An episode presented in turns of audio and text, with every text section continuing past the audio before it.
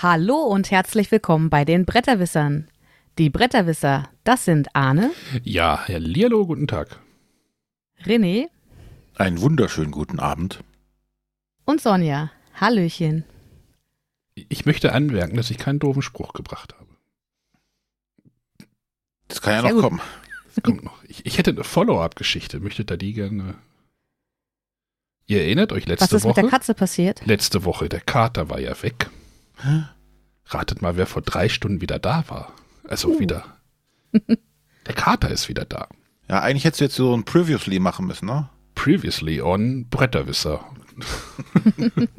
also, der Kater war weg, irgendwie ja acht Kilometer hier, Luftlinie. JWD. Ähm, bei Facebook wurde das immer noch in der Gemeindegruppe diskutiert, wenn der Kater mal wieder gesichtet wurde. Heute sagte Kerstin heute früh noch, ja, ich habe mal ein bisschen nachgelesen, so diese Rolligkeit oder diese, diese hm, weniger Blut im Gehirn Phase kann so zwei Wochen dauern, dass die dann so ein bisschen unzurechnungsfähig sind. Ähm, es wären, also heute ist Tag, wäre Tag 14 gewesen. Oder rief, äh, schrieb denn jemand wieder irgendwie bei Facebook, ne, also Facebook immer noch relevant für alles, äh, schrieb jemand, ja, ich habe jetzt hier den Kater. Der Kerstin dann mit der Frau telefoniert und die Finderin hat uns den sogar noch äh, frei Haus geliefert, weil die irgendwie zur Arbeit musste und hier vorbeigekommen ist. Ähm, er hat ein bisschen zugenommen. Ich weiß nicht, ob er irgendwo gefüttert wurde oder einfach durchs Rumlaufen Muskelmasse aufgebaut hätte, also quasi wie so ein, wie so ein Hike-Kater.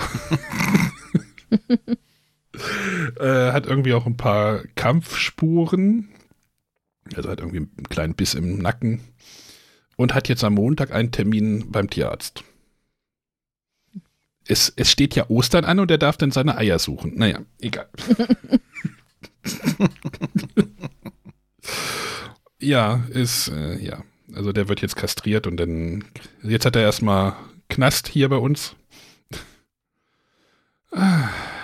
ja, aber Kinder happy, Frau happy, Schwiegermutter happy, alle happy. Kater ist wieder da. Der, und das Geile war, war ich vorhin oben, wo er jetzt gerade ist. Da meinte denn der Yoshi ähm, zu mir, weil er mit dem Kater, mit der Angel gespielt hat, er meinte, ja, der Kater ist fett geworden, der muss jetzt mit der Angel, der muss jetzt ein bisschen Sport machen. hat er mit der Angel, mit der hier so einer, so einer wie, heißt, wie heißen die, also Katzenspielangel irgendwie durchs Wohnzimmer gejagt. Naja. Mal gucken, wie lange der jetzt da bleibt. Also, wir hoffen sehr lange, so hm, 10, 12 Jahre wäre ganz nett. Würde ich nehmen. Aber ja. Montag erstmal auf Eiersuche gehen. Ja, schalten Sie auch nächste Woche wieder ein. wenn Sie mehr ich, wissen ich, wollen. Ich sehe, da, ich sehe da einen neuen Podcast auf, äh, auf euch zukommen. Der Kater und die verlorenen Eier. das hast du gesagt. Oh Gott. Ja, ich ja. habe schon, hab schon gesagt, nicht, dass das hier, dass das Exempel hier von den, von den Damen hier, dass, dass quasi das Matriarchat hier irgendwie ausgeweitet wird, wenn man mal irgendwie zwei Wochen weg ist, dass man danach die, äh, danach zum Arzt muss. Als nächstes bist du weg. Oder Teile von mir. oh Gott, oh Gott, oh Gott, oh Gott. Ja. Ah, so, also alles, alles wieder Richtung Normalität. René ist gesund, Kater ist da, Sonja ist fit, hat gute Laune. An die Eintracht hat gar nicht gespielt dieses Wochenende, ne? Ja, aber das, das letzte Spiel war immer noch der Derby-Sieg, also. Verdammt, hätte ich sie angeschnitten. äh, die Welt ist in Ordnung. Die Sachen riechen immer noch nach Rauch, ne? Oder wie war das? Ach. So. Gut. René, hast du noch was? Ja, du hast gesagt, ich muss betteln. Du musst betteln. Ich mu muss mit dem Hut rumgehen. Nein, wir wollten noch mal äh, darauf aufmerksam machen, dass man uns ja auch weiterhin noch unterstützen kann.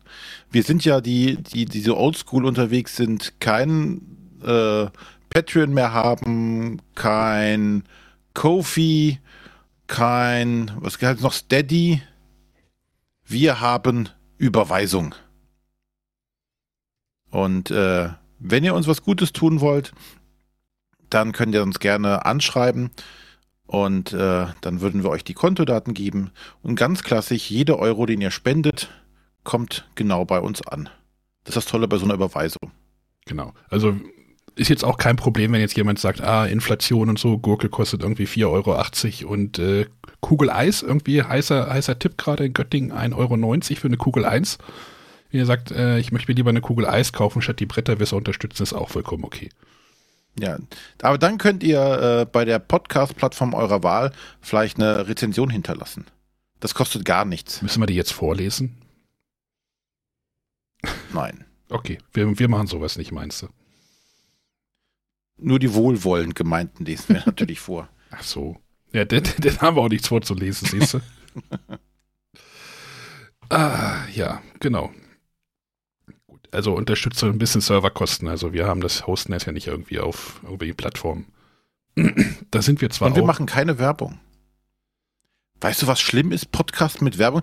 Diese personalisierte Werbung, ja, das hatte ich mal beim amerikanischen Podcast und da kam irgendwie eine Werbung, äh, wurde so eine Werbung eingespielt von irgendwie, äh, kommen Sie jetzt zu Bosmann oder so, nee, Bessmann. Das ist dann so ein kleines Outlet-Center hier bei mir, irgendwie 20 Kilometer. Ja, okay, so, ey, wie funktioniert denn das jetzt? Nee, da, das noch nicht mal, sondern wo dann die, die Podcaster quasi in ihrer Rolle drin bleiben und dann diese Werbung machen. Aber die müssen das trennen tatsächlich. Es muss tatsächlich irgendwie so eine Trennung geben. Ja, es kommt so, so ein Jingle davor, äh, Werbung ähm, aber dann, es ist halt kein vorgefertigtes Jingle, sondern die Podcaster an sich oder die Sprecher an sich reden dann über dieses Produkt. Und ähm, ich finde das stellenweise echt schlimm. Das kenne ich nur von YouTube-Videos. Wenn ich mir da irgendwie mal äh, Serien irgendwas angeschaut habe, irgendwelche äh, Rückblicke und irgendwelche ähm, ja, Folgen, wo sie spekulieren, was da passieren könnte, wo dann auch auf einmal hält ein Produkt in die Kamera und spricht über dieses Produkt, ich im ersten Moment auch da so, what, was passiert jetzt gerade? Ja, NordVPN. NordVPN. Oder Nein, Athletic Greens. Ach nee, da wären wir schlecht, glaube ich, schlechte, schlechte Werbepartner für. Nee, aber tatsächlich, ich finde das echt im Podcast. Oh. Gut ist es, gut ist es, wenn die Podcaster, das, wenn die die Podcastenden dort eine Kapitelmarke setzen mit Werbung, dann drückt man einfach einmal die, skippt man die Werbung. Ich weiß nicht, wie gut jetzt die Werbetreibenden finden. Äh, ich begrüße das. Mehr Kapitelmarken Kommt, für alle. Kommt drauf an, wie sehr sie sich im äh, Podcast-Medium auskennen. Ja. Wenn die nur das nur Spotify kennen, dann wissen sie nicht, dass es Kapitelmarken gibt. Ich glaube, es gibt bei Spotify auch Kapitelmarken. Ich weiß nicht, wie das geht. Nutzt äh, Podcatcher. genau, egal welchen. So, aber genug gemeckert. Genug. Ja, wir haben eine Frage der Woche bekommen. Ja, möchtet ihr die hören? Sehr nee. gerne.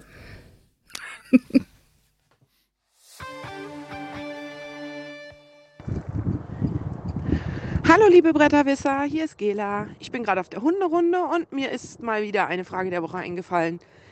Ich weiß nicht, ob ihr sowas kennt. Ähm, ich bin 1998 oder so bin ich mal sehr weit umgezogen für einen neuen Arbeitsplatz, habe dort so übergangsweise in so einem Zimmerchen gewohnt. Äh, mein Lebensgefährte hat nicht gespielt, ich habe keinen Menschen gekannt, alle meine Sachen waren eingemottet in Kisten. Also habe ich mir aus lauter Verzweiflung ein Katan-Kartenspiel, das Duell, gekauft mit sämtlichen Erweiterungen und habe das, glaube ich, vier Monate lang, fünf Tage die Woche solo zweihändig gespielt. Ja, war eine harte Zeit. Und äh, ich wollte eigentlich wissen, was war denn eure desaströseste Spielezeit, wo ihr so im Rückblick zurückguckt und sagt, wow, nicht nochmal. Ja, ich wünsche euch einen schönen Tag, einen schönen Abend. Viel Spaß noch in der Sendung. Tschüssle. Ich kaufe mir ein Duellkartenspiel und spiele das in zweihändig gegen mich selber. Moment. Du gewinnst immer. Also eine Hand gewinnt immer. Das ist denn für die Schizophrene. Oh, ja, ja. oh, es klingt schlimm. Also es klingt, weiß ich nicht. Ich, ja, okay, 98, ne? Heutzutage hättest du schon wieder andere Möglichkeiten, ne? Wenn man sagt, äh, soziale Medien oder sowas, so das Vernetzen mit auch Fremden in fremden Städten, das wäre jetzt heutzutage ein bisschen einfacher, oder? Wenn man, wenn man das möchte, ne? Also, ähm, ich, ich sehe das ja gerade irgendwie, weil wir ja, weil ich jetzt ja diesen Discord äh, für, Bre für Göttingen äh, überno mit übernommen habe und da versuchen wir jetzt auch die Leute zusammenzuführen. Das, das funktioniert halt. Also da sind jetzt auch schon Leute neu dazugekommen über den Discord, das ist halt cool. Aber 98 war dann halt doch nochmal was anderes. Vielleicht gab es auch noch irgendwie andere Möglichkeiten, irgendwie schwarzes Brett an der Uni oder was weiß ich, oder in der Kneipe oder beim Rewe oder irgendwie sowas. Aber solche, solche dunklen Zeiten.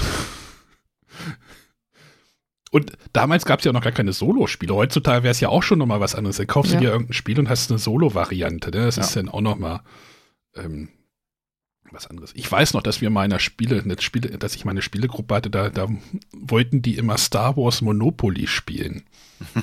Ernsthaft, das war auch eine sehr dunkle Zeit. Ja. das war auch gar nicht so gut, das Spiel, muss ich sagen. Fand ich, fand ich nicht so. War mal froh, wenn das dann irgendwann zu Ende war und wir was anderes, La Cita oder sowas spielen konnten. Oder Cheetah, Zita. Ja, die dunkelste Zeit, glaube ich, war die Zeit, äh, Immer nur so, nachdem die Kinder geboren wurden. Man hatte eh kaum Freizeit. Wenn man Freizeit hatte, war man froh, dass Ruhe war. Das war so die Zeit, wo ich einfach tatsächlich am allerwenigsten irgendwie zum Spiel, noch nicht mal, es wäre noch nicht mal solo gegangen. Mhm. Weil man einfach froh war, abends auf der Couch zu liegen und gehofft hat, okay, Kind ist für eine Stunde leise ich kann mal was, ich kann mal meine Gedanken woanders hinparken, so ungefähr, ne? Ja. Oder aufs Sofa fallen. Letzteres ist dann wahrscheinlich immer eher so der Fall gewesen. Ja. Und da wir zwei Kinder haben, dann war halt diese Zeit zweimal da. Aber sie geht vorüber, also alle, die jetzt noch kleine Kinder haben, irgendwann bessert sich das tatsächlich. Ja, und irgendwann spielen sie auch coole Spiele mit. also, es gibt auch coole Kinderspiele, aber wenn dann halt irgendwie der Kleine und die Große irgendwie in einer äh, Sechserrunde mit Flamme Rouge spielen, wie wir das am Wochenende hatten, ist das dann irgendwie doch was Cooleres, finde ich. Ja. Und wenn die da auch Bock drauf haben. Das ist meistens das Problem. Und der Kleine mit einer Harakiri-Aktion tatsächlich auch noch das Rennen gewinnt. Wo ich gesagt habe, es funktioniert jetzt. Es wird nicht funktionieren. Es hat funktioniert. Sonja, hattest tatsächlich du auch? so eine ganz ja. dunkle Zeit hatte ich, also man könnte vielleicht die Zeit, in der ich einfach nicht gespielt habe, benennen. Äh, ansonsten, ja, nicht mehr meine Kindheit, wo ich relativ viel gespielt habe, dann halt wirklich jahrelang nicht. Ähm, und seit wir 2014 wieder eingestiegen sind, habe ich halt einen Partner, mit dem ich sehr viel spielen kann und immer mehr Freunde vom Spielen begeistert, so dass es da zum Glück keine äh, schweren Zeiten gab. Es, was man noch am ehesten als solche benennen könnte, wäre vielleicht die äh, Anfangsphase mit Corona, wo es da die Kontaktbeschränkungen gab. Hm, ja, okay. Aber da haben wir zumindest äh, kurzerhand dann irgendwie online spielen können. Das war jetzt ein anderes Erlebnis. Ähm, gab auch coole Momente, wobei man dann doch froh war, als man sich wieder persönlich treffen konnte. Anfangszeit Corona war 20 Mai wahrscheinlich so, ne? Ich gucke gerade mal in meinen Statistiken. Februar waren genau äh, sieben Partien. Hm, nicht so viel. Februar 20, März 12, April 4. Okay, nee, da war nicht so viel los. Anscheinend. Ja. Okay, da kam Kings Dilemma. Aber während der Corona-Zeit habe ich ein Kampagnenspiel durchgespielt. Also, hm, vielleicht. Eins von ja, so muss auch sagen, also wir haben ja mit, mit Leuten über Skype gespielt, Kneipenquiz haben wir ja rauf und runter gespielt, in allen Versionen, mit allen Erweiterungen, mit Leuten, mit denen wir uns wahrscheinlich niemals zu einem normalen Spieleabend so in den Runden getroffen hätten. Mhm. Einfach weil alle zu Hause saßen, allen fiel die Decke auf den Kopf und deswegen hat man sich äh, spontan zum Kneipenquissen getroffen. So sage ich das. Das hat andere coole Erlebnisse erzeugt. Äh, man war dann aber doch vor, als es irgendwann ein Ende hatte. Ja.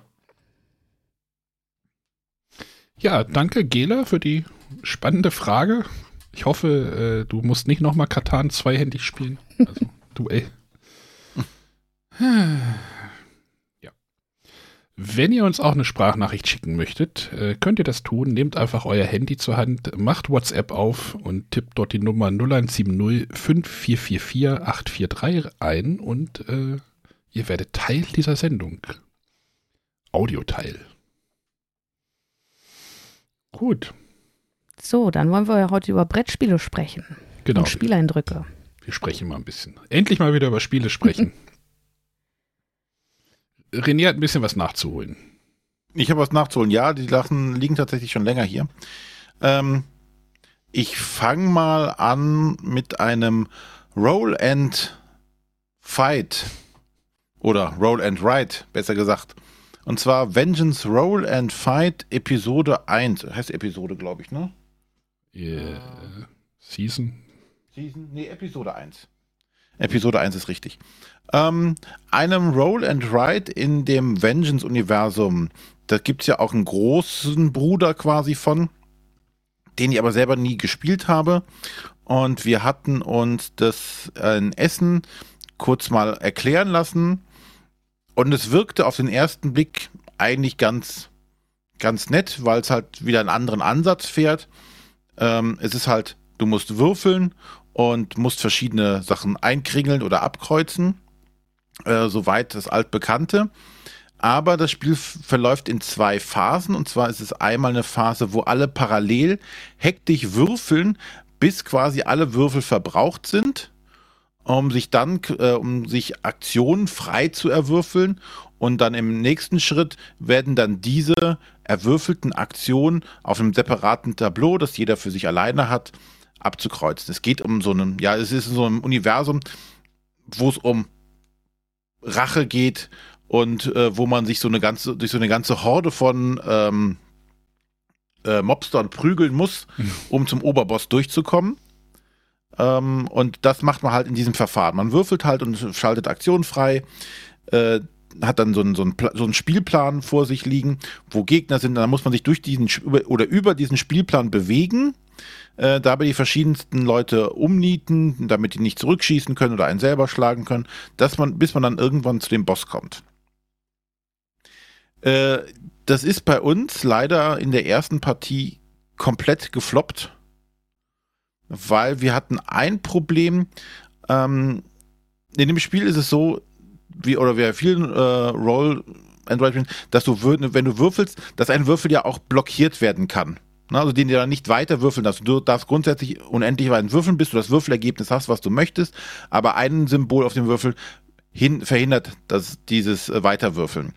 Das kannst du lösen, indem du entweder die Würfel, die du hast, einsetzen kannst auf dem Spielplan, um dann äh, eine Aktion auszulösen. Dann darfst du dir neue Würfel nehmen und den mit dem äh, blockierenden Symbol darfst du mit reinnehmen. Dann hast du wieder deine Originalanzahl an Würfeln. Ähm, das klappt ganz gut. Zu Beginn hat ja halt jeder vier Würfel. Ähm, das Problem ist aber, du kannst halt, ist, da es ums Kämpfen geht, in diesem Spiel auch Lebenspunkte verlieren. Und dann wirst du, es nennt sich, glaube ich, verprügelt. Und wenn du verprügelt wirst, verlierst du einen deiner Würfel. So. Ähm, wenn du einen deiner Würfel verlierst, heißt es, du hast nur noch drei Würfel, mit denen du würfeln kannst. Und wir hatten jetzt tatsächlich in der ersten Partie die Situation, dass es waren noch unglückliche Entscheidungen und ein bisschen Pech dabei. Aber mein Mitspieler hat, ähm, hatte halt nach dem ersten Kampf quasi einen Würfel weniger. Und jedes Mal, wenn du halt würfelst, musst du halt diese Würfel verteilen. Aber du darfst nicht immer nur einen einzelnen Würfel verteilen, sondern du musst immer das komplette Würfelergebnis. Und meistens bestehen diese Ziele, die du hast, aus drei Würfeln ne, weiß ich nicht, äh, drei, äh, zweimal laufen oder dreimal eine Pistole, dreimal ein Baseballschläger oder sonstiges. Und du kannst nicht sagen, oh, ich habe einen Schläger, dann stelle ich ihn schon mal hin und der nächste auch noch mal hin, sondern du musst immer die kompletten drei dann hinlegen. Und mit drei Würfeln ist es halt echt schwer. Und wenn dann noch dazu kommt, dass du so ein, so ein Blockiersymbol würfelst, dann kannst du das halt nicht mehr frei machen, indem du die Würfel irgendwo platzierst, sondern nur indem du diesen blockieren Würfel dazu nutzt, um Schaden zu bekommen. Sprich, du kriegst wieder mehr Schaden, was darin wieder resultieren kann, dass du weniger Würfel bekommst. Okay. Während derjenige, der mit vier Würfeln dabei ist, halt munter locker weiterspielen kann und dir die, ganze, äh, die ganze Zeit die Würfel aus dem Pool nehmen kann, weil man hat einen gemeinsamen Würfelpool. Und ähm, das fanden wir extrem verstörend, dass diese Situation eintreten kann. Ähm, dass derjenige, der mit, also jetzt gerade bei zwei Personen, derjenige mit, äh, der nur drei Würfel hat, katastrophal im Nachteil gegenüber demjenigen ist, der noch alle vier Würfel hat. Und ähm, dann haben wir tatsächlich mitten im Spiel das Ganze abgebrochen. Es, weil es hat uns auch nicht weiter motiviert, weil es war sehr, sehr kleinteilig, auch zu Beginn. Die Phasen waren sehr unterschiedlich. Du würfelst am Anfang, gibt es eine Vorbereitung oder eine Vorausblickphase, wo du schon Sachen ankreuzen kannst. Ähm, dann gibt es halt diese Würfelphase, dieses hektische Parallelwürfeln. Dann gibt es diese Kampfphase, wo man dann seine erwürfelten Sachen einsetzen kann, was wieder jeder für sich macht. Na, man kann es dann nacheinander machen, aber aufgrund der Schnelligkeit machst du es halt parallel. Äh, dann kommt so eine, so eine Aufräumphase, wo du auch Erfahrungspunkte bekommst, wo du Sachen, neue Fähigkeiten dir freischalten kannst. Und es fühlte sich überhaupt nicht rund an und dieses, dass derjenige dann sich tatsächlich rauswürfeln kann, wenn er Pech hat oder nicht mehr wirklich mitmacht und alle, die vier Würfel haben, so viel mehr Aktionsmöglichkeiten haben, fanden wir total doof und ja, haben es abgebrochen. Oh je. Ähm, kann ich auch noch eine Anekdote da reinschmeißen? Das Spiel lag zuerst bei mir. Mhm. ähm, weil ich den Kontakt zu dem Verlag hergestellt hatte und äh, deswegen, wie gesagt, lag erst bei mir und ich hatte so die Idee, oh, bist, bist du ein bisschen neugierig drauf, willst mal gucken, äh, wie das so funktioniert, hab mir Kerstin geschnappt irgendwie, so Sonntagnachmittag, oh, versuchen wir uns mal die Regeln hier rein zu ähm, uns durch die Regeln irgendwie durchzuprügeln, na haha. ähm, es ist denn tatsächlich, wir sind da nicht so erst überhaupt gar keinen Einstieg gefunden und dann hatten wir dann auch keine Lust mehr, weil dann auch irgendwie Sonntag war und das Thema war jetzt auch nicht so richtig familienkompatibel. Deswegen habe ich gesagt, so, ah, versuchen wir es irgendwann anders mal. Und dann hatte ich mit René geschrieben, er meinte, ja, ich gucke mir das mal an. Ähm, habe ich es dir rübergeschickt, aber. Hm.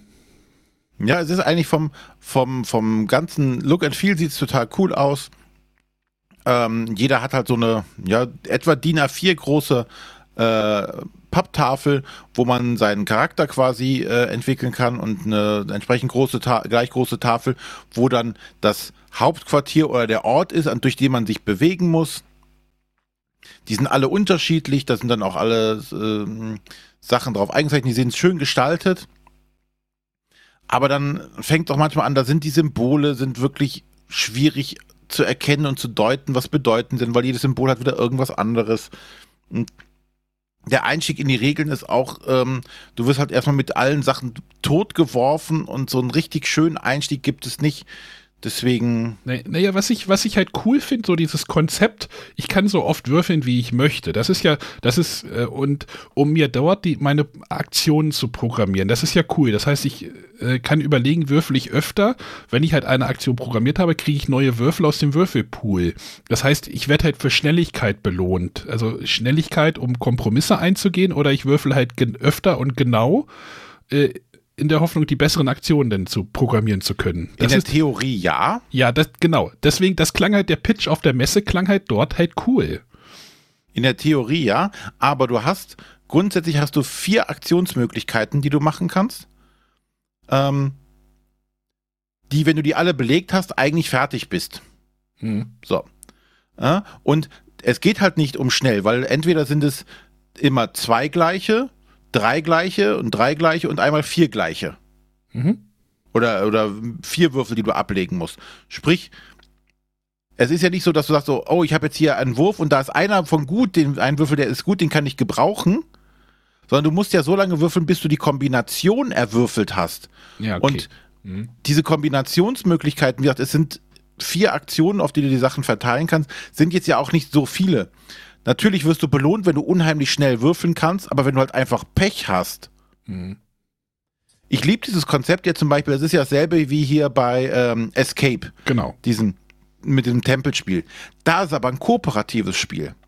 Da ist es ja, da bist du dann blockiert, weil du Pech hast und du würfelst nur diese Blockiersymbole, aber dann kann ein Mitspieler ankommen und dir helfen oder du musst um Hilfe rufen und warten, bis jemand kommt. Aber hier bei diesem Spiel bist du ja froh, wenn dein Gegner einfach Kacke würfelt und du dann in Seelenruhe weitermachen kannst. Oder du hast einfach den, den ersten Wurf mit vier Würfeln, oh, hast genau das, die vier Sachen gewürfelt, die du brauchst. Zack, nimmst die nächsten vier Würfel und der andere würfelt dann immer noch, bis er de deine verkackten Symbole hat, die er braucht. Klang theoretisch besser, als es sich dann nachher angefühlt hat an der Stelle. Das Problem ist aber nur, dass äh, das Spiel hat auf BGG eine relativ gute Wertung bekommen. Ja, dann bist du das Problem. Äh, ja, dachte ich mir dann auch. Ja, also irgendwas haben wir entweder komplett falsch gemacht äh, Aber ähm, auf BGG hat das, glaube ich, eine, eine 7,3, glaube ich, die erste Staffel. Oder 7,4. Ah. 7,4. Ne, da haben wir uns schon überlegt, hm, was machen wir falsch dabei? Aber äh, ja, manchmal ist es dann aber auch persönlicher Geschmack tatsächlich und Erwartungshaltung. Persönlicher Geschmack und ähm, die meisten sagen, es ist halt äh, ein Solospiel. Ja, dann bin ich raus. Na, also Best One Player, also das ist so die, die Meinung von den meisten. Ne? Ja, und wie, wie funktioniert das dann? Hast du da mal reingeguckt? Da kannst du ja dann so oft würfeln, wie du möchtest. Oder, naja, bis die Würfel, bis die blockierten Würfel dich auffressen, so quasi. Ja. Ja, ja. Brauche ich jetzt, nee. glaube ich. Ja, Klong hat auch irgendwie eine 8,5 und ich fand es doof. Also Klong-Katakomben. Ja. Also manchmal muss man da auch noch mal seinen persönlichen Geschmack dran anpassen. Ja. Ja, das war äh, Vengeance Roll and Fight Episode 1. Äh, Original von Mighty Boards in Deutsch von Taverna Ludica Games. Demnächst wird Sonja davon berichten, wenn sie es denn, denn bei ihr aufschlägt. Wanderspiel. Ich, ich weiß nicht, also ich würde es ausprobieren, aber das klang jetzt. Anfangs seid ihr noch so, hm, vielleicht, aber auch mit eurer Meinung. Ähm, naja, und Roland Fight klingt erstmal schon mal nicht so nach meinem Spiel. ich schick's dir mal zu. Dann bleibt es auch bei Sonja. Aber die Würfel, also die Würfel haben, also die Qualität des, des Materials ist ja auf jeden Fall cool. Das, das sollten ja, wir vielleicht nochmal sagen. Die Stifte sind gut, alles. Die, die Boards sind, sind gut und äh, die, die, die Würfel sind halt nicht äh, gedruckt, sondern geprägt. Das ist halt, die, die sind massiv. Das, das macht ja Spaß, mit denen zu würfeln. Ja. So ist das ja nicht. Ja. Wolltest du dich nicht prügeln? Doch, haben wir danach im nächsten Spiel gemacht. Ah. Hm? äh, aber wo wir gerade bei Roll and Ride spielen sind, ich, ich kaper das jetzt einfach mal. Ähm, ich weiß gar nicht, ob wir hier schon mal drüber geredet haben oder nur offline oder äh, off-Mic ähm, oder Sonja würde ich da wahrscheinlich zusehen. Ähm, so ein bisschen der Hype-Train läuft ja auch so, naja, äh, Next Station London hat auch eine 7,4 bei äh, Boardgame Geek, sehe ich gerade äh, habe ich jetzt gespielt. Ähm, das ist ja dieses quietschbunte Roll and Ride Spiel, mh, wo, wo es darum geht, ähm, vier Bahnstrecken einfach auf einem Plan zu basteln. Ähm, also vier, vier Runden spielt man und bau, zwitschert sich dann irgendwie vier Bahnlinien zusammen, auf, auf, wie, auf wie gesagt einem abstrakten London-Plan. Ich mache mal Anführungszeichen, weil es könnte halt auch jeder andere Plan sein. Ähm, der Clou ist jetzt halt an der Geschichte, ähm, jede Runde spielst du mit einer anderen Farbe. Du hast äh, einen Startpunkt und dann willst du halt auf einem Plan mit Symbolen äh, Linien oder Punkte, Stationen verbinden, äh, die dir halt vorgegeben werden über aufgedeckte Karten. Und äh, das machst du halt so lange, bis äh, die, ich glaube, die dritte Untergrundbahn oder ich weiß es nicht, bis der Kartenstapel nach einer bestimmten Anzahl durch ist. Dann werden die Stifte weitergegeben. Das heißt, erste Runde spielst, baust du eine grüne Linie, dann baust du eine äh, lila Linie. Und der Clou ist jetzt halt, du, die Linien dürfen sich dann halt nicht überkreuzen.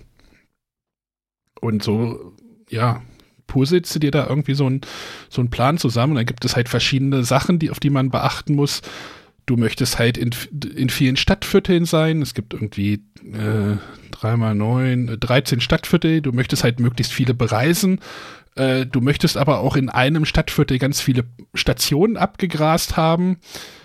Das ist halt, das ist halt cool. Und dann gibt es halt nochmal so Aufgaben wie, äh, wenn du die Themse überquerst mit einer Linie, dann ähm, gibt es Punkte. Oder wenn du halt äh, Umsteigebahnhöfe, also wenn du eine Linie äh, an eine andere Station äh, der anderen Linie zusammenbringst, gibt es halt dafür Punkte und St äh, Tourismus. Das ist, das ist eigentlich total simpel und es hat echt einen coolen, coolen Flow, fand ich. Ich hatte ja die auch über dieses voll verplant, was ja auch so ein bisschen so dieses U-Bahn-Spiel war, wo man so, äh, das war über, über Zahlenwerte, glaube ich, äh, auch so Linien bauen musste. Das fand ich, das fand ich viel zu kompliziert und fehleranfällig auch bei den anderen Spielern.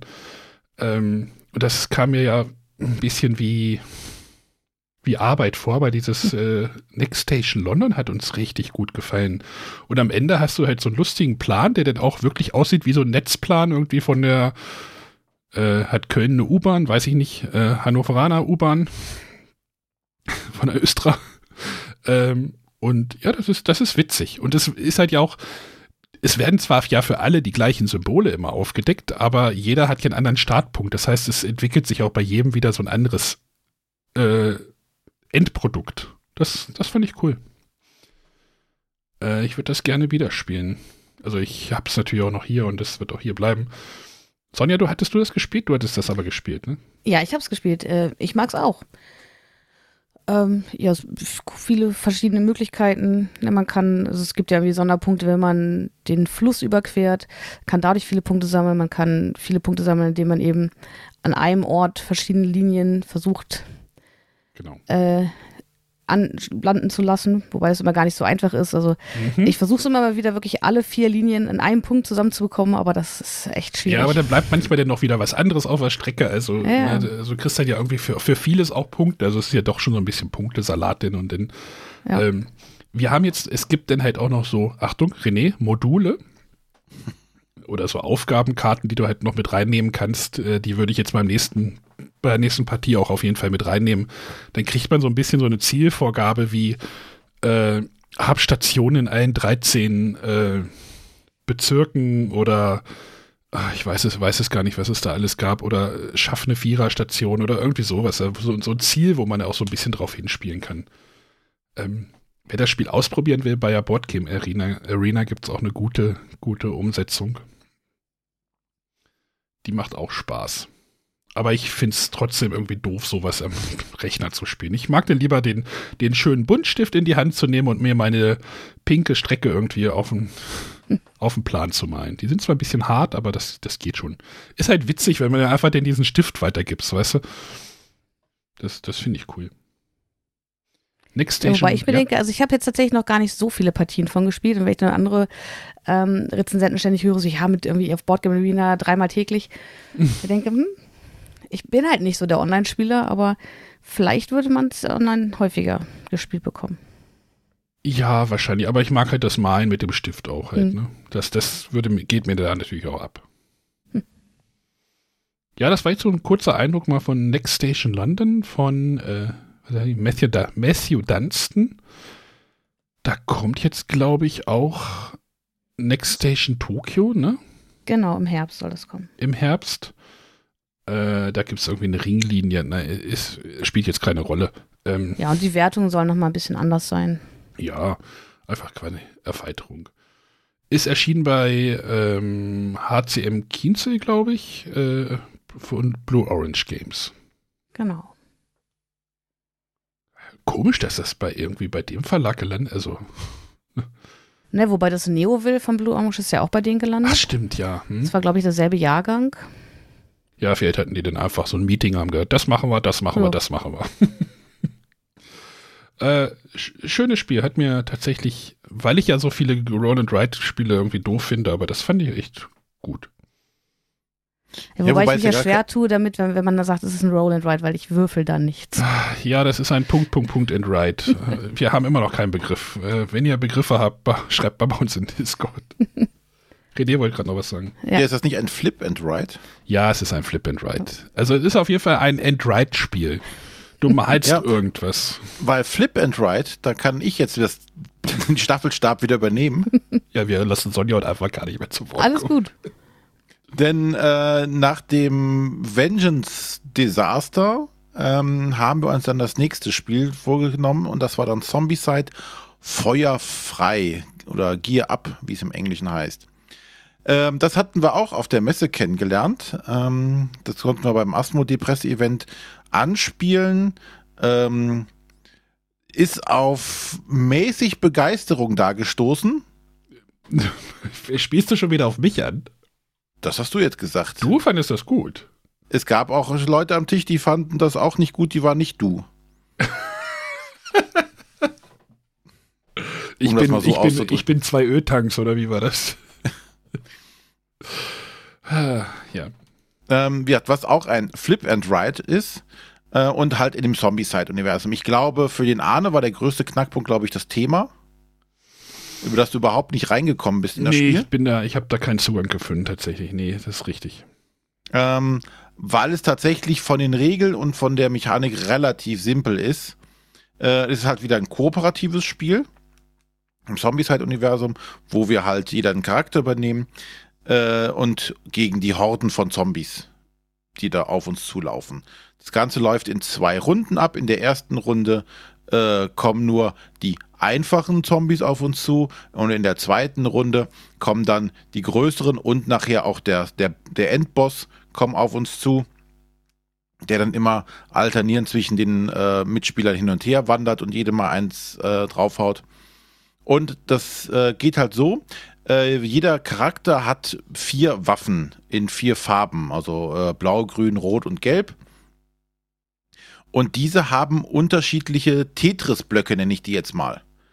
Ähm, und die Zombies, die man vor sich liegen hat, die man quasi äh, umlegen muss, die haben auch ein, ähm, ein Raster auf sich. Und man muss jetzt, wenn man mit einer entsprechenden Waffe angreifen kann, versuchen, so viele Felder wie möglich abzudecken innerhalb dieser, äh, dieser Zombies. Ähm, was natürlich dann immer abhängig ist, welche Waffe würde gerade gezogen und so weiter. Aber du kannst diese Waffen noch erweitern, du kannst denen zusätzliche Funktionen geben, ähm, dass die, weiß ich nicht, dass du die Sachen aufsplitten kannst. Du kannst Munition einsammeln, wo du dann äh, Einzelkästchen noch freimachen kannst. Und das Ganze besteht halt hauptsächlich darum, aus diesem Puzzle, wie lege ich jetzt optimal meine Muster oder meine Tetris-Blöcke in dieses Raster rein. Die sind nicht alle gleich, sind manchmal ein bisschen unterschiedlich. Und ähm, ganz äh, im, im Zombie-Side-Universum geht es halt auch schnelle und langsame Zombies und so weiter. Aber wenn man dann in den ersten paar Zügen dann in dem Spiel drin ist, ist es eigentlich relativ simpel. Es wird eine Karte umgedreht, die sagt, äh, welche Waffenfarbe du einsetzen darfst dann malst du deine Kästchen, dann wird noch auf dieser Karte angegeben, welche Zombies sich jetzt bewegen. Und die bewegen sich auf dich zu und wenn sie bei dir angekommen sind, machen sie entsprechend Schaden. Und dann darfst du natürlich auch nicht so viel bekommen. Und ähm, dann wird noch eine weitere Karte aufgedeckt, die einfach sagt, äh, wie viel Gegner kommen jetzt in der neuen Runde hinzu und so weiter. Und das war das Ganze auch schon. Und das spielt sich tatsächlich relativ flüssig runter. Es ist kein Brainburner, man muss also nicht zu viel überlegen, passt aber auch wieder für das Thema. Es ist kein Highlight-Spiel, das jetzt jeden Abend auf den Tisch muss, aber es lässt sich locker flockig in 20 Minuten so runterspielen. Ähm, und fanden wir tatsächlich sehr gut.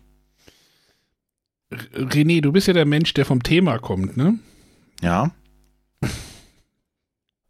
Ich lasse das mal so stehen. Ist nicht sehr thematisch, oder? Warum nicht? Oh, ja, also Zombies irgendwie mit Tetris-Form bekämpfen klingt jetzt tatsächlich nicht sehr thematisch. Naja, äh, beim anderen würfel ich Würfel und muss eine 20 überwürfeln. Das ist jetzt auch, wenn man auf das Niveau runtergeht, dann äh, sind wir aber ganz weit weg vom Thema grundsätzlich. Weil auch bei einem normalen Zombie-Side habe ich keine Waffe in der Hand und hau irgendeinen Zombie den Kopf ab, dass das Blut spritzt. aber die Regeln sind ja thematisch eingebunden. Ne? Also natürlich hat zum Beispiel äh, ein Scharfschützengewehr, kann ich zum Beispiel auch bei, dem, bei meinem Verbündeten mit auf die Gegner schießen. Äh, ich habe den Rasenmäher, der eine große Trefferfläche hat, einfach. Also unthematisch, ja natürlich, es bleibt ein Flip and Ride und ich muss Sachen abkreuzen. Aber ob ich jetzt Pappmarker mit, mit, mit dem Herzchen auf einen Zombie drauflege oder es irgendwo was abkreuze, irgendwo ist es immer noch ein Spiel. Okay, das merke ich mir. Das schneide ich mir mal raus, damit ich mir das äh, auf Soundboard legen kann. Irgendwo ist es immer noch ein Spiel. Das ist eine gute Idee. Nein, aber das war äh, Zombicide äh, Feuerfrei von Simon und hier bei Asmodee erschienen. Hast du das gespielt, Sonja, auf dem Presseevent? Ich glaube nicht, ne? Du warst mhm. irgendwie bei Planet B gefangen die ganze Zeit. Genau ja, wir, wir, wir, das war irgendwie auch zufällig. Das war frei und da hätten wir uns da hingesetzt, aber wie gesagt, ich habe da gar keinen Zugang zu gefunden. Ich, naja. Hab's auch denn nicht verstanden. War viel zu kompliziert für mich und nein. Aber ja. so unthematisch kann es ja da nicht sein. Du sagst, du hast da keinen Zugang zu gefunden. Siehst du, siehst du, siehst du? Flip and Ride ist ja Ja. per se erstmal schon was, was du durchaus spielst. Ja, und dann ja auch noch kooperativ, ne? Oder wie war das? Das hat- hatten wir ja auch festgestellt. Kooperativ ist ja gar nicht meins. Mittlerweile. Oder, ja, es ist doch kooperativ, oder? Würde? Doch. Ja, sagte ich eben auch. Ja. War Mehrmals. mit, war mit Rausschneiden beschäftigt gerade. Okay, äh, ich würde auch über ein Kartenspiel sprechen. Was? Ja, kein äh, Flip and Ride, sondern wirklich nur ein reines äh, Kartenspiel, bei dem man Karten aufdeckt. Und zwar möchte ich über Ten sprechen. Lass mich raten, du musst zehn Karten umdrehen. Nein, so ist es nicht. Ja, voll Ähm, unthematisch. So, jetzt hör ich auf. Also es ist ein äh, klassisches Push-Your-Luck-Spiel und zwar hat man einen dicken Stapel mit Karten. Da gibt es einmal in vier Farben die Zahlen 1 bis 9. Da gibt es noch so ein paar Joker und ähm, es gibt Karten, da sind äh, Münzen drauf. Und äh, wenn ich am Zug bin, darf ich einfach beliebig viele Karten aufdecken. Nach jeder Karte kann ich entscheiden, ah, höre ich lieber auf oder mache ich weiter. Es ist nämlich so, die Kartenwerte, die ich aufdecke, dürfen maximal zusammengerechnet 10 ergeben. Sobald sie äh, 10 übertreffen, äh, muss ich die Karten ablegen, bekomme sie nicht in meine Auslage. In meiner Auslage möchte ich aber versuchen, möglichst ähm, die vier Kartenreihen, idealerweise von 1 bis 9, zu sammeln, weil dann bekomme ich die meisten Punkte. Also ich versuche zusammenhängende Zahlenreihen äh, vor mir äh, anzusammeln. Ähm, ich bekomme auch Punkte, wenn ich zum Beispiel 3, 4, 5, 6 habe. Das wären Punkte, weil es vier zusammenhängende Karten sind. Und wenn man am Ende neun Karten einer Farbe hat, bekommt man noch einen Sonderpunkt, damit gibt es zehn Punkte für so eine Zahlenreihe. Das wird aber erst am Spielende geschaut. Ähm, wie gesagt, wenn ich am Zug bin, habe ich die Wahl aufzudecken, nach jeder Karte zu entscheiden. Jetzt kommt noch der Kniff. Wie gesagt, neben den Zahlenkarten gibt es eben auch die Karten mit, äh, die Geldkarten. Und da ist es jetzt so, dass, eine, wenn ich jetzt zum Beispiel eine 3 oder 6 aufgedeckt habe, habe ich ja schon 9. Würde ich jetzt aber eine Geldkarte noch dazu decken, die zum Beispiel 5 zeigt, ähm, bin ich wieder beim Gesamtwert von 4. Also da zähle ich erstmal das, den Wert der Geldkarten von meinen Zahlenkarten ab. Der Kniff ist aber, komme ich mit den Geldkarten ebenfalls über 10, bin ich auch raus. Dann habe ich mich auch verzockt. Und ähm, ja, verzockt halt einfach, wenn ich die ähm, mich bei den Zahlenkarten verzockt habe, kommen die in so einen Markt für alle zugänglich. Und sollte ich davor Geldkarten aufgedeckt haben, bekommen meine Mitspieler diese Geldwerte. Anders ist, wenn ich mich bei den Geldkarten verzocke, dann ist es einfach so, die Karten kommen trotzdem in den Markt, ähm, aber das, äh, die Geldkarten gehen einfach äh, auf den Ablagestapel, keiner bekommt was. Ich selber, wenn ich mich verzocke, bekomme ich einen Verzocktmarker. Und zwar ist ein Verzocktmarker ein weißer Marker, der ist drei Geld wert, während die anderen Marker sind so schwarz, die sind immer jeweils ein Wert. Davon darf ich maximal zehn haben. Und daraus, äh, finde ich, entsteht ein ganz, ganz interessantes Spiel. Zum einen muss ich halt überlegen, wann decke ich auf. Jetzt habe ich äh, Zahlenkarten aufgedeckt. Ach, mit einer Geldkarte bin ich da wieder ganz weit unten.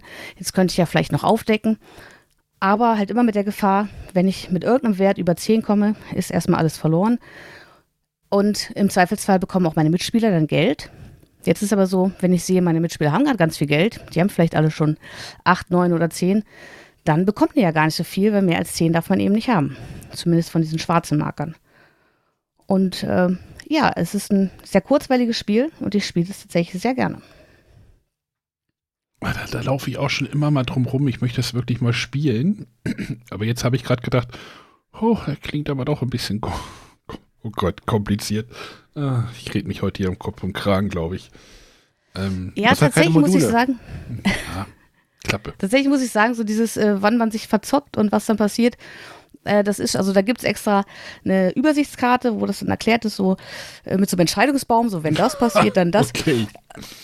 Ähm, aber wenn man es erstmal spielt und wenn man erstmal drin ist, dann ist es tatsächlich ganz easy.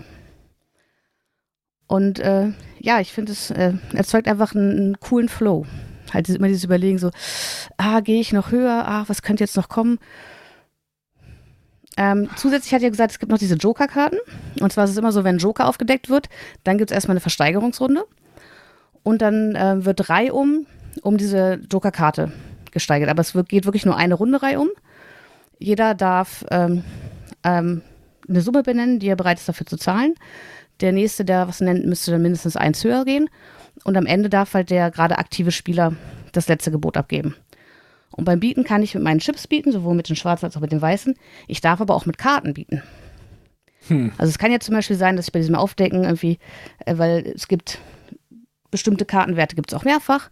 Da kann es ja sein, dass ich jetzt Karten habe, die ich schon in meiner Auslage habe. Ich kann aber immer nur eine Reihe jeder Farbe beginnen. Das heißt, darüber kann ich äh, Karten mir zur Seite, wo ich von vornherein sage, okay, die brauche ich nicht mehr, die kann ich irgendwann später mit bieten. Es kann aber auch sein, wenn man so keine kompletten Reihen hat, sondern ich habe irgendwie zwei, drei und dann sechs, sieben, acht, kann ich gerade zum Ende des Spiels ja noch überlegen, hm, okay, vielleicht kriege ich diese Reihe eh nicht mehr zusammen, dann könnte ich vielleicht die zwei und die drei, die da so ganz alleine stehen, in einem ähm, geschickten Moment auch benutzen, um so eine Auktion für mich ausgehen zu lassen. Ja, und äh, aus dem Markt kann man sich Karten kaufen und da kostet eine Karte ihren Wert. Also eine Einer-Karte kostet ein, eine Münze, eine Neuner-Karte neun. Äh, ich darf aber nur kaufen, wenn ich mich für die Zahlenkarten entschieden habe. Ich könnte auch sagen, wenn ich aufdecke, okay, hier liegen jetzt äh, acht Geld. Die Karten, die Zahlenkarten sind mir gerade nicht so wichtig, dann nehme ich einfach das Geld. Dann dürfte ich aber in diesem Moment nicht kaufen. Dann kommen alle Zahlenkarten, die ich bisher aufgedeckt habe, kommen in diesen Markt, stehen allen anderen bereit. Ich darf aber in der Runde nicht mehr kaufen, sondern müsste noch eine Runde warten. Es klingt ja. immer noch kompliziert. René, hast du das durchstiegen? Ist gar nicht so kompliziert. Ja, also das Grundspiel schon jetzt mit diesen Nebenbedingungen immer und welche Überlegungen man treffen muss, das mag vielleicht jetzt das komplizierter klingen, da muss man das Spiel vielleicht eigentlich spielen, aber so grundsätzlich ist es relativ klar, was zu tun ist. Also. Nee, ich habe mein äh, Budget erschöpft. Budget ist erschöpft. Das Gehirnbudget? nee, das monetäre Budget. ja, ich müsste es mal, ich müsste es echt mal irgendwo mitspielen. Ja, probier's auf jeden Fall mal aus. Irgendwann, Sonja.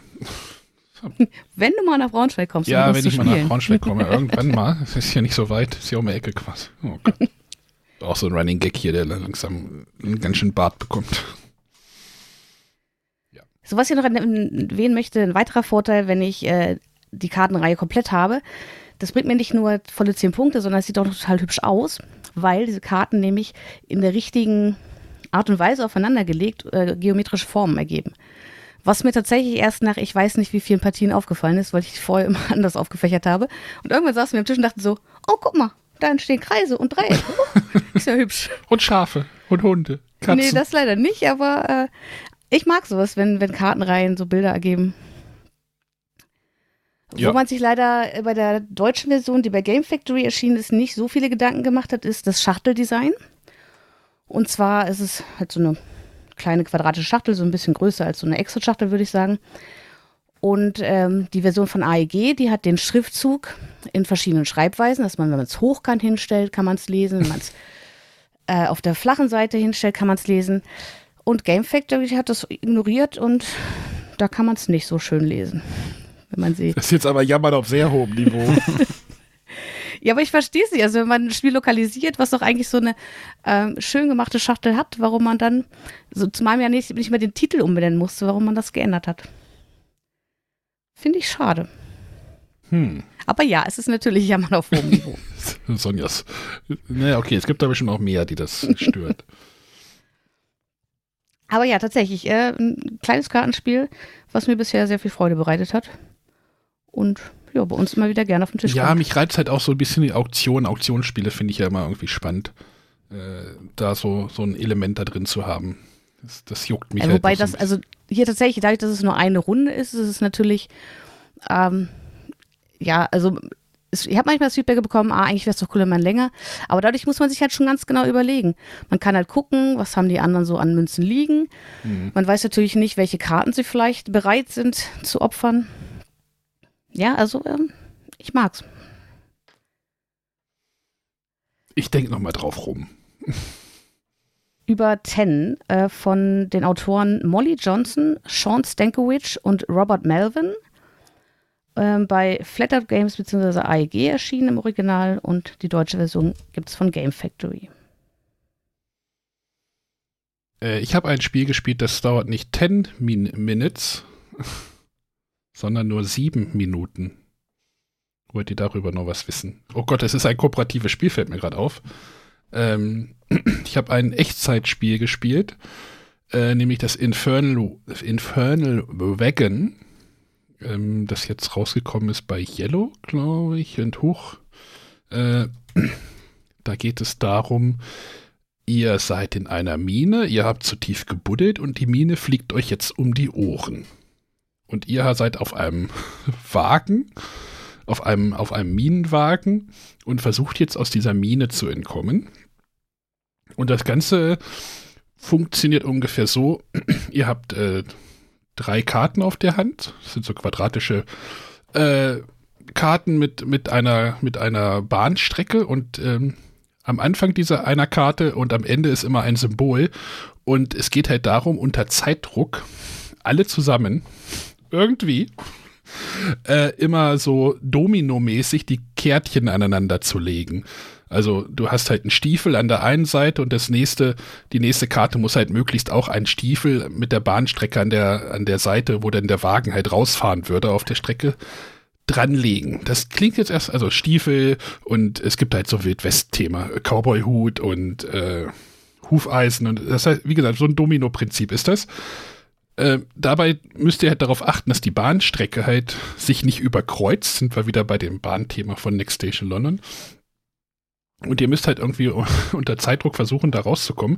Denn wenn ihr ähm, ein Plättchen nicht richtig legen könnt, flieg, fliegen euch äh, bestimmte Teile der Strecke, die ihr schon abgefahren seid, um die Ohren. Also da werden dann halt einfach von hinten dann die Plättchen entfernt. Und es darf halt nicht vorkommen, dass euer Wagen quasi mit dem letzten Plättchen dann in die Luft fliegt. Das heißt, es muss immer auf irgendeiner Strecke bleiben. Dann gibt es noch Sonderkarten, die halt irgendwie die ganze Strecke bis auf drei Plättchen irgendwie abräumen. Das muss man auch genau timen. Und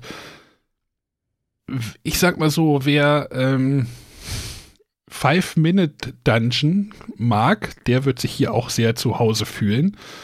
Es ist sehr hektisch und es werden einfach diese Karten nur noch auf den Tisch geknallt. Okay, ich habe einen Stiefel. Ich leg jetzt den Stiefel. Nee, ich habe auch einen Stiefel. Ja, ist egal. Leg einfach irgendeine, weil es halt auch unter Zeitdruck funktioniert und es wird sehr laut bei dem Spiel. Achtung, es gibt hier auch wieder Module, die man reinnehmen kann. Es gibt dann auch Module, wo dann keiner mehr reden darf. Das ist dann auch sehr lustig. Das, äh, die mischt man halt in den Nachziehstab hier rein. Äh, da wird es dann sehr still am Tisch und äh, hofft, dass irgendwann ein ähm, ein weiteres dieser Stummplättchen kommt, damit man wieder reden darf und kommunizieren darf. Und ja, das ist ein sehr kleines, sehr hektisches Spiel und äh, das möchte ich nicht den ganzen Abend spielen, aber so zum Wachwerden ist das mal wieder eine coole Idee gewesen. Und wie gesagt, man muss halt dieses Five-Minute-Dungeon äh, hektische, wirklich fünf Minuten Vollgas Thema haben, denn dann funktioniert das Spiel ganz gut. Aber danach ist dann auch gut. ja, ist ein ganz kleines Spiel, aber. Also ich habe ja gerade mit Kollegen vor gar nicht allzu lang, äh, vor gar nicht allzu langer Zeit äh, Five Minute Dungeon ausprobiert. Die waren wahnsinnig begeistert. Okay. Da denke ich mir gerade, das könnte vielleicht auch was für die sein. Genau, ist nochmal ein bisschen ein anderes Thema. Ist aber auch, wie gesagt, sehr ähnlich, nur dass du halt äh, ja, auch kooperativ daran gehst. Ist halt genauso witzig jetzt nicht diese ganzen popkulturellen Sachen, aber halt dieses Domino-Prinzip funktioniert eigentlich ganz gut. Äh, gucken, dass man die Strecken halt möglichst passend anlegt, dass man sich halt irgendwie auch Platz noch auf den Tisch lässt und wieder nicht mit seiner Bahnstrecke kreuzt. Das, das war, das war witzig. Aber halt auch nicht mehr, ne? Also es ist jetzt, mhm. ne, wie René vorhin beim Zombie-Side sagte, es ist jetzt nicht der Überknaller, sondern das kann man halt auch mal einen Abend spielen und naja, mal an einem Abend spielen. Aber ich würde es halt nicht irgendwie 18 Partien hintereinander wegspielen. Aber man darf nicht nur die Strahlen nicht kreuzen, sondern auch jetzt die Gleise nicht mehr kreuzen. Genau. Ja, es gibt da auch tatsächlich Kreuzungsstrecken, aber äh, es ist egal. Das ist äh, Kleinigkeiten. Äh, wie gesagt, es gibt da halt Module, wo du halt auch Flüche noch kriegen kannst. Du kannst das noch ein bisschen aufbohren in der, in der Komplexität. Ähm, also das mit dem Nicht-Sprechen kannst du auf jeden Fall mit reinnehmen. Das macht, das ist launig, aber mehr, ich finde, manchmal gibt es halt so Spiel, Spielmechaniken, da braucht es dann auch nicht mehr Regeln. Das trägt dann halt auch nicht mehr, so weißt du. Ähm, sondern das ist dann auch gut so, wie es ist. Oder das ist halt meine, meine eingeschränkte Sicht, ich weiß es nicht. Infernal Wagon von Alexandre Emerit und Florian Fay oder Fay äh, bei Ye äh, Yellow und Huch jetzt unterwegs. In einer Mine in eurer Nähe. die gerade in die Luft fliegt. Ich finde das Thema halt witzig. Ja.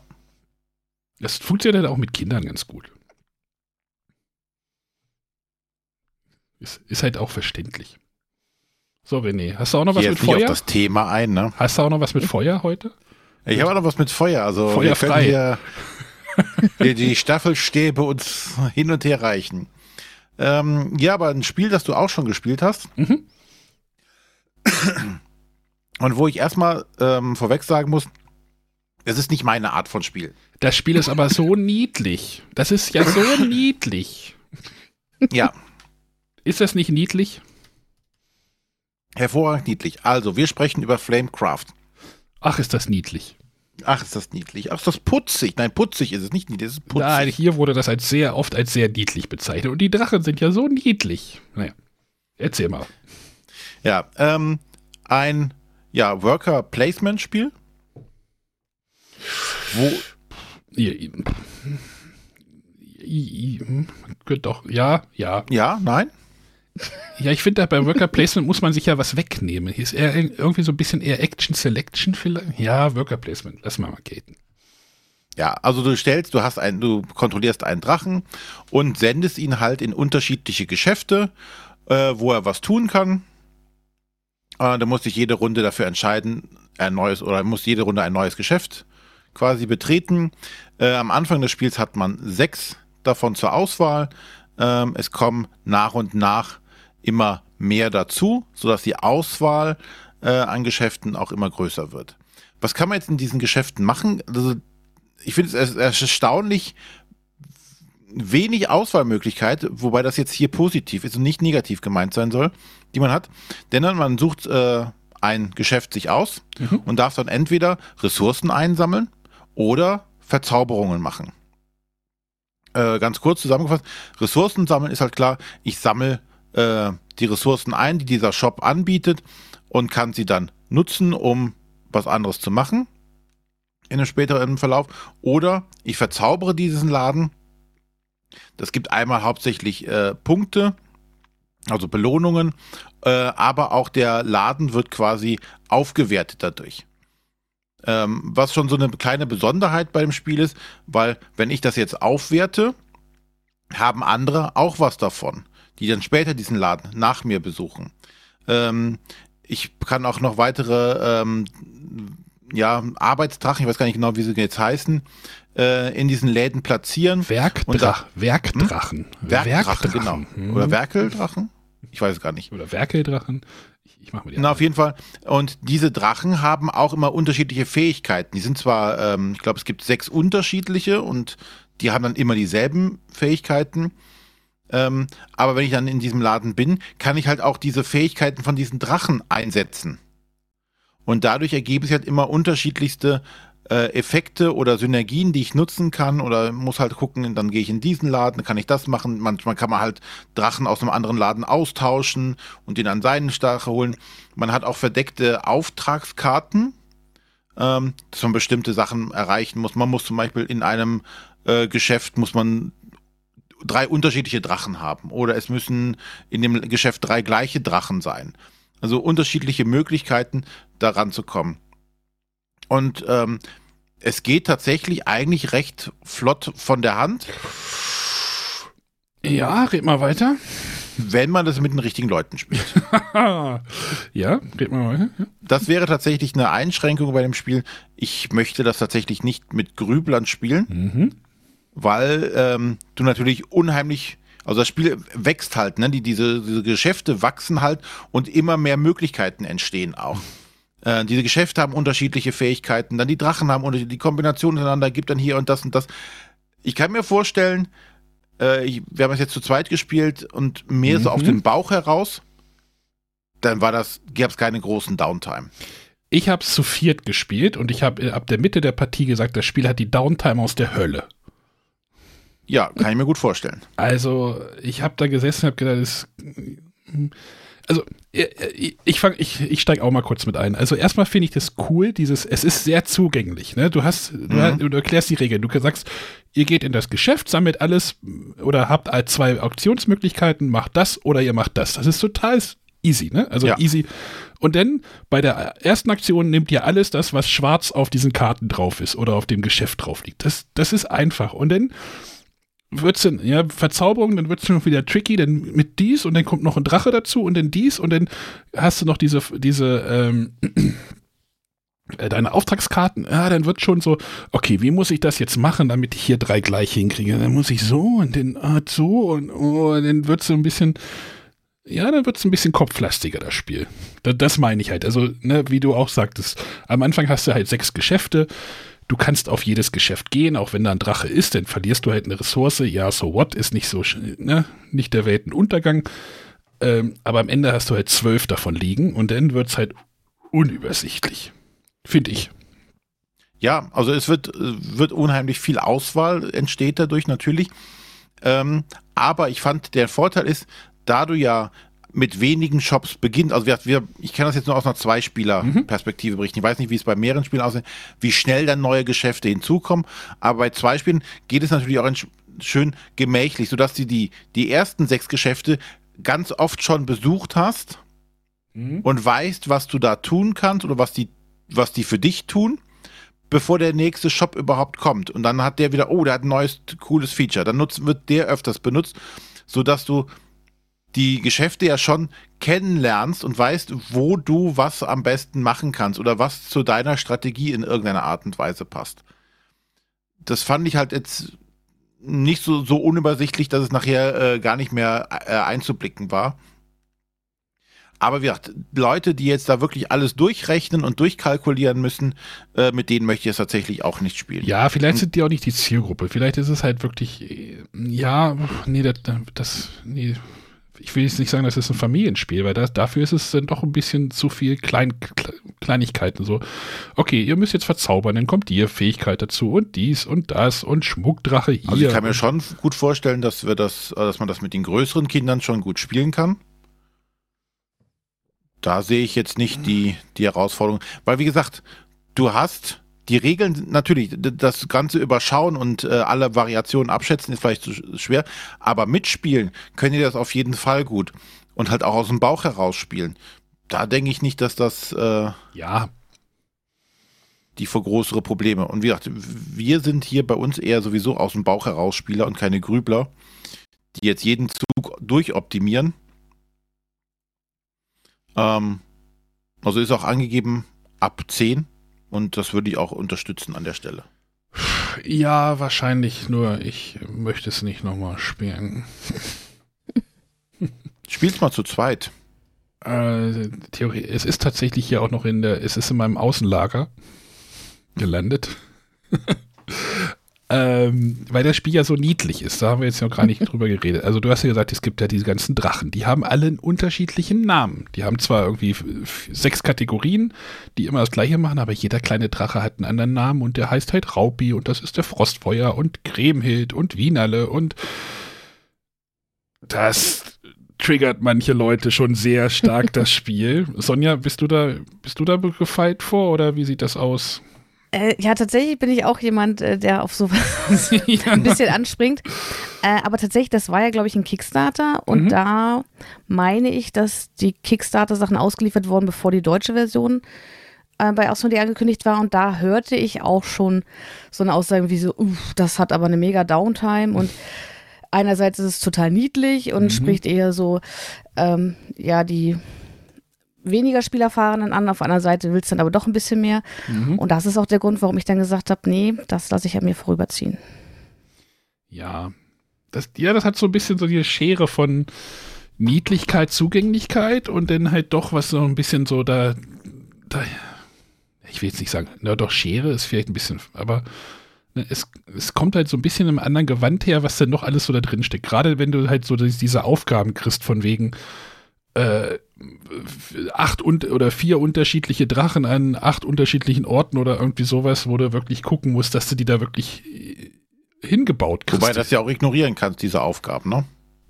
ja, könnte man wahrscheinlich, ja. Will man das? Wenn dir das zu kompliziert ist, nimmst du halt eine andere Auf einen anderen Auftrag. Sind ja genug da. Es gibt ja auch Aufträge, die du während des Spiels löst und Aufträge, die du erst am Ende des Spiels löst. Also ich finde es tatsächlich nicht, dass es jetzt der große. Äh sind wir wieder bei, beim Thema der Sendung. Es ist ein okayes Spiel, aber es ist Nein, nicht ich der denke Über einfach nur, dass es nicht der große Taktikkracher ist, als dass ihr das jetzt gerade darstellt irgendwie. Es will mehr sein. Das glaube ich gar nicht. Ich glaube schon, dass man das als äh, gehobenes Familienspiel dann schon nutzen kann. Es ist jetzt kein Spiel des Jahreskandidat, auf keinesfalls. Aber es ist jetzt auch nicht so hochkomplex. Weil deine Nein. Auswahlmöglichkeiten sind ja schon arg begrenzt, die du machen kannst. Ja, wie gesagt, ich finde ja auch dieses, du gehst in einen Laden, hast A, äh, Möglichkeit A, Möglichkeit B. Das ist ja, das kriegst du super schnell erklärt. Und dann kommt so ein bisschen die Komplexität stellenweise auch durch die Läden. Äh, es gibt ja einen äh, vorgefertigten Erstspieler. Äh, ähm, Empfehlung. Es Mhm. gibt ja auch noch, äh, ich weiß gar nicht, du mischt jetzt irgendwie 15 Läden, glaube ich, zusammen. Wie viele verschiedene gibt es? Äh, 28, gucke ich hier gerade mal. Also du mischst dir ja nicht alle zusammen. Und ähm, ja, du hast halt immer auch eine andere Zusammensetzung der Geschäfte. Hm. Was ich ein bisschen doof fand bei diesen Geschäften, da haben wir jetzt auch noch gar nicht drüber gesprochen, es kommt ja mit so einer ganz tollen Neoprenmatte, die irgendwie 3,80 Meter lang ist. Nee, ich glaube, 1,20 Meter, zwei- also sehr lang. Und ich habe bei unserer Partie tatsächlich irgendwie am Stirnende gesessen des Tisches. War irgendwie ungünstig. Aber ich konnte halt die hinteren Läden von mir aus nicht sehen. Das war jetzt vielleicht ein bisschen, wie gesagt, unglücklich meinerseits. Hatte sich aber so ergeben. Ähm, vielleicht wäre da auch eine andere Lösung besser gewesen, weiß ich nicht. Ja, ich glaube, man hätte es auch anders lösen können. Also, also von dieser Neoprenmatte, von dieser Auslage, die, die ist hübsch, da geht aber auch, glaube ich, Optik über, Funktionalität. genau, also da hat die Optik, glaube ich, gewonnen. Ähm, ja, finde ich auch nicht optimal. Also wenn du jetzt mit äh, vier Spielern dich, dir gegenüber sitzt und äh, also an den langen Tischkanten jeweils sitzt, dann klappt das bestimmt gut. Aber sobald einer an den Kopfenden irgendwie sitzt, hat der es echt schwierig.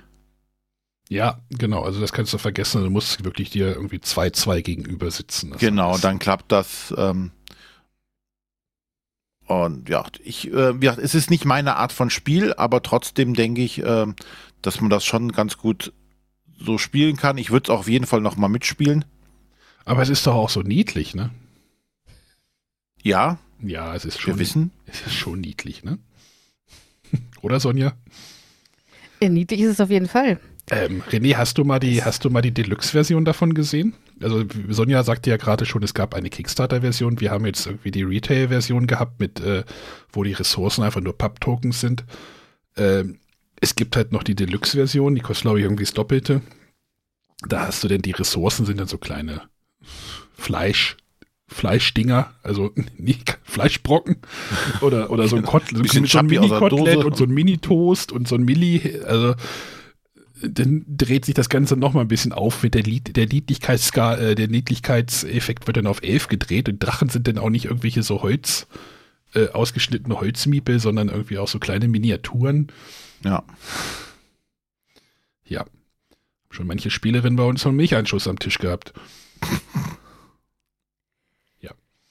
Äh, aber tatsächlich möchte ich in dem Zusammenhang mal eine kleine Anekdote erzählen. Und zwar, ähm, vieles, was ihr jetzt gesagt habt, äh, trifft für mich auch auf Tiere vom Ahorntal zu. Das war nämlich auch so ein Spiel, wo ich erst dachte, ich habe das Cover das erste Mal gesehen und dachte, ach, ist ein Kinderspiel, brauche ich nicht. Und dann habe ich gehört, so, nee, das ist, das ist schon eher ein gehobenes Familienspiel. Und dachte ich mir, ja, sieht ja total niedlich aus, legst du dir mal zu. Und auch das hat das Problem, dass es einfach irre lange Wartezeiten hat für einzelne Spieler. Und ähm, ja, aber es sieht halt so niedlich aus. Und tatsächlich stand ich bei uns ähm, im, im Buchladen bei Graf. Die haben eine riesige Spieleauswahl. Und ähm, gerade über dieses Cover wurde auch viel diskutiert. Bei Twitter weiß ich, da hat Boardgame Circus sich auch eingeschaltet, meinte, naja, nur weil es irgendwie niedlich aussieht, muss es kein kindliches Spiel sein. Jetzt ratet mal, wo ich die Tiere im Ahorntal gefunden habe. Auf dem Tisch mit den ganzen Kinderspielen. Ja. Und da musste ich so ein bisschen schmunzeln und mir denken, ja, weil jemand, der sich halt nicht auskennt, sich nicht damit beschäftigt, guckt das an und stellt es zu den Kinderspielen.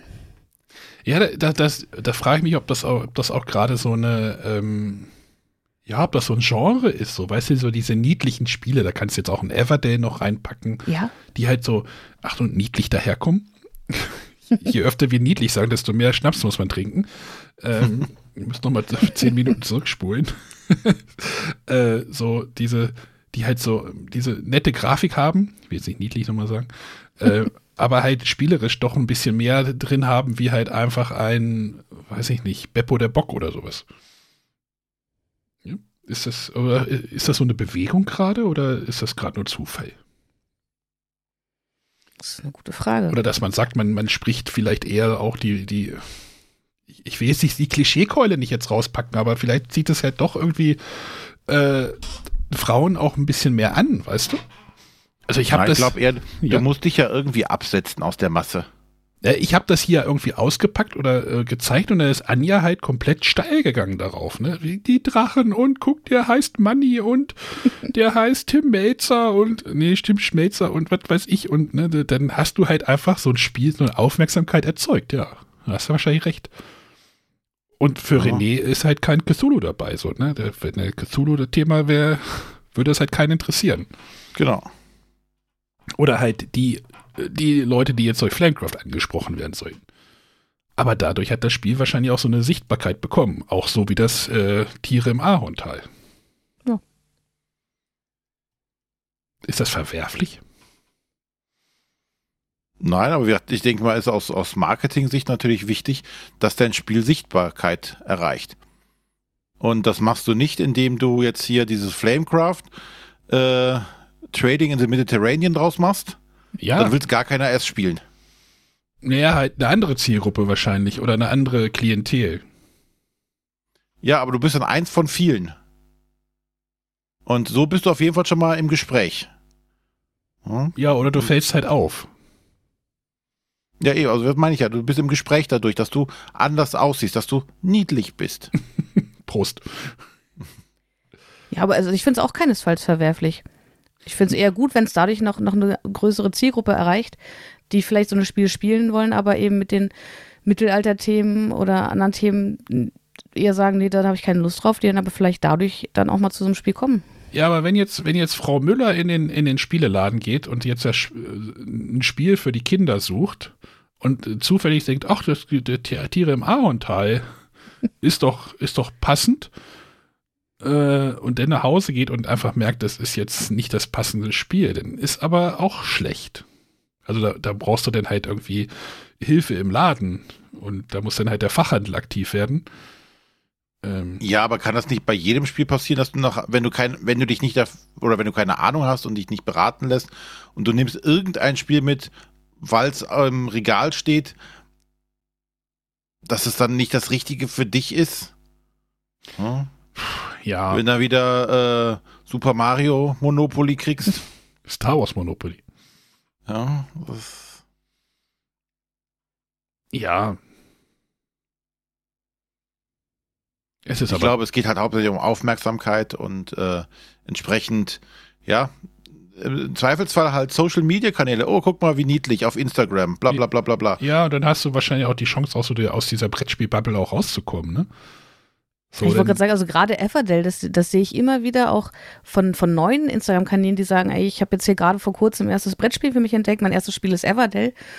Ähm, und wir dann ganz viele hochfeiern und ich persönlich habe jetzt noch nicht oft Everdell gespielt, aber meine erste Partie war eher so, hm, ich weiß nicht. Aber das scheint ja bei vielen besonders gut anzukommen. Und wa- wahrscheinlich nicht nur, darauf will ich es jetzt nicht reduzieren, aber wahrscheinlich auch wegen des Niedlichkeitsfaktors.